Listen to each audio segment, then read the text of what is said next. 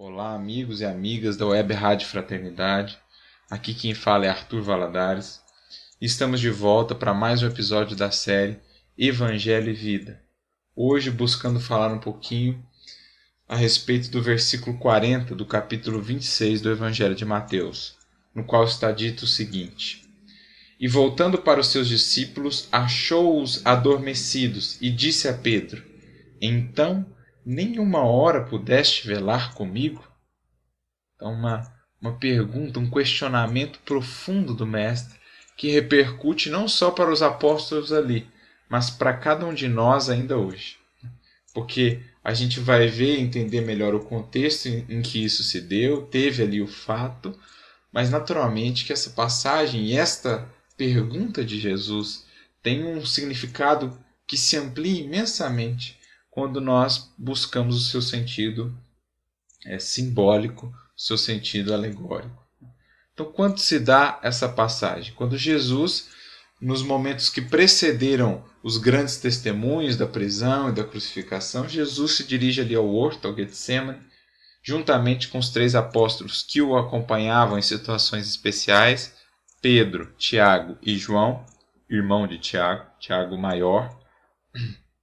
Jesus leva os três e ali permanece orando, se preparando para o testemunho que haveria de vir, rogando ao Pai que lhe desse forças para beber o cálice que lhe estava reservado.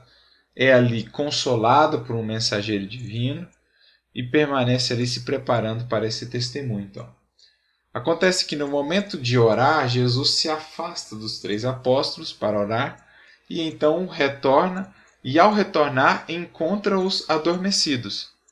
Esta cena, isto se repete por três vezes. Jesus vai, ora e retorna e estão adormecidos.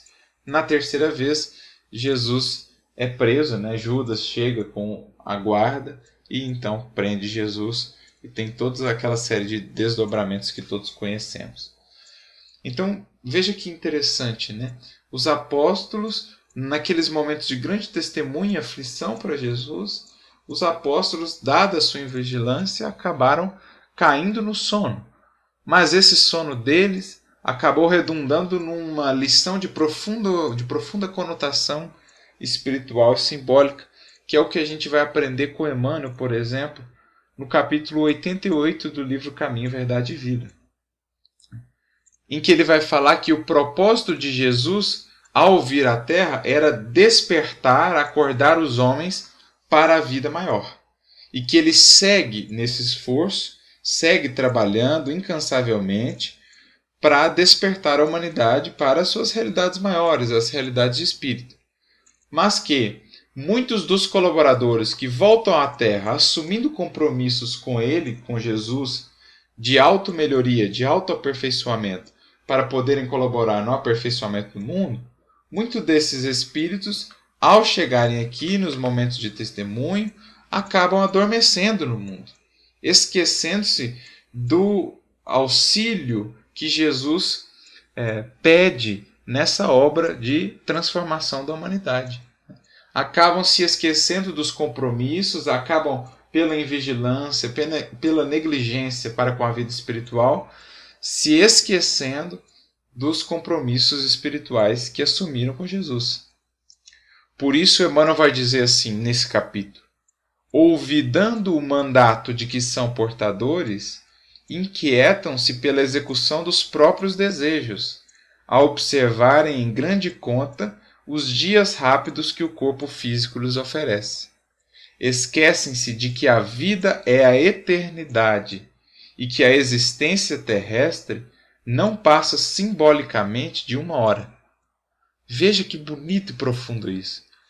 Ao questionar então, nem por uma hora pudestes velar comigo, Jesus estaria questionando a cada um de nós, os seus discípulos, nem por uma encarnação que perante a eternidade é quase nada, conseguimos nos manter dispostos, firmes no propósito de seguir com Ele?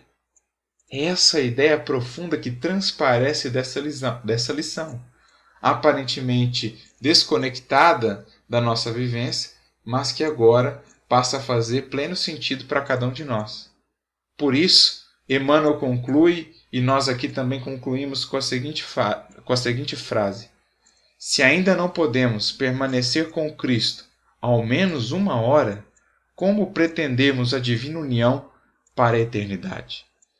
Ou seja, meus irmãos, se nem nos pequenos testemunhos, nos breves testemunhos a que somos convidados aqui na encarnação, somos capazes de nos manter com Cristo, como poderemos almejar a união eterna, condição de felicidade e de paz?